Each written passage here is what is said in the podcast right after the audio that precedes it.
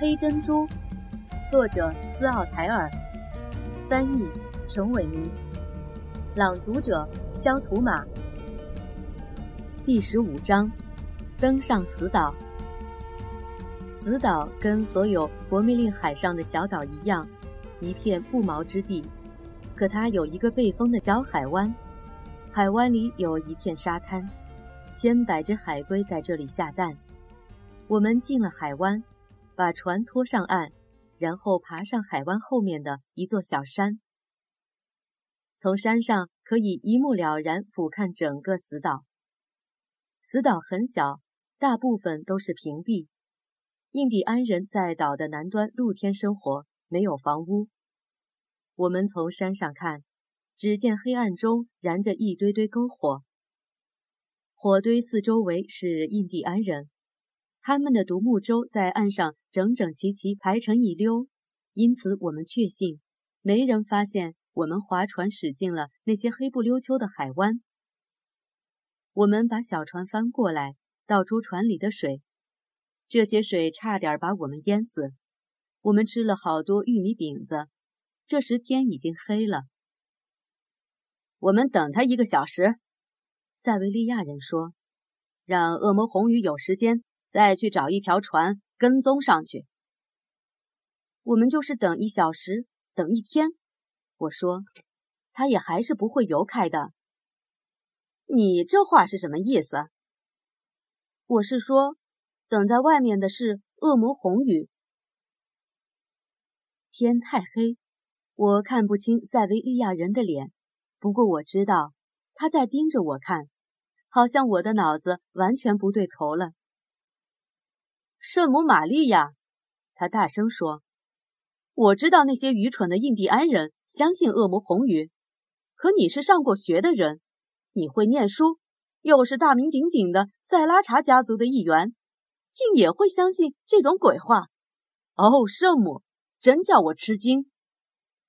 还有呢，我说，他是在外面等黑珍珠，不拿到黑珍珠，他是不会走的。倚在船身上的塞维利亚人站了起来，走到我坐的地方。要是我把黑珍珠扔进海里，红鱼就会叼着它游走，不再找我们麻烦。这是你的意思喽？是的。塞维利亚人转过身去。走到小船边，在船板上，砰的蹬了一脚。我猜这是在表示厌恶。接着，他在夜色里走开了，似乎希望避开我，走得越远越好。月亮升了上来，不一会儿，我听到山上一阵微弱的鸟叫声和窸窸窣窣的声音，什么东西惊动了傍晚飞进巢里的燕鸥。我朝上一望。只见一个人影在夜空中闪动，我一跃而起，不过没有去叫塞维利亚人。这是一个脱身的机会，我可以爬上山去，告诉站在那里的印第安人，为什么我登上了这个小岛。他说不定会帮忙的，因为他不会不知道恶魔红鱼。这是个冒险的计划，要不是塞维利亚人也看见了这个印第安人。倒很有成功的可能。快走！塞维利亚人大叫一声。我看看山头上的印第安人，犹豫了一阵子。巢里的燕鸥开始大声尖叫，拍打翅膀，到处乱窜。我由此断定，已有其他印第安人从居住的地方赶到山上来了。塞维利亚人奔到小船那里，把它翻过来。又把放在沙滩上的东西扔到小船里，快点儿！他朝我喊道。我走过去，帮他用力把小船推到水里。黑珍珠在什么地方？藏在船里，还是藏在他口袋里？我一点儿也不知道。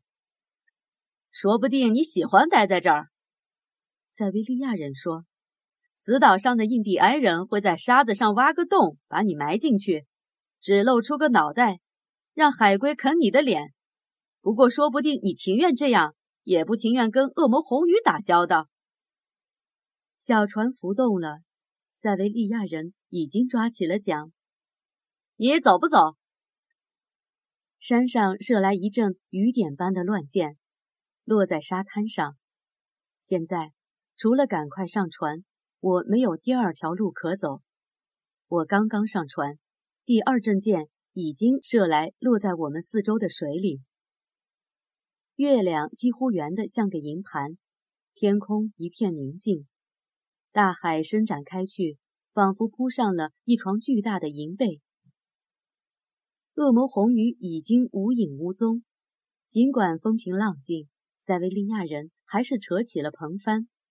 我们两人拼命划桨，生怕印第安人乘独木舟追上来。我们还能听到印第安人的叫嚷声，不过他们并不想下海追赶。船驶离死岛。未风的海湾才有微风为我们送行。塞维利亚人根据北极星重新调整了篷帆，然后驾船沿着月光映照的水路向东而去。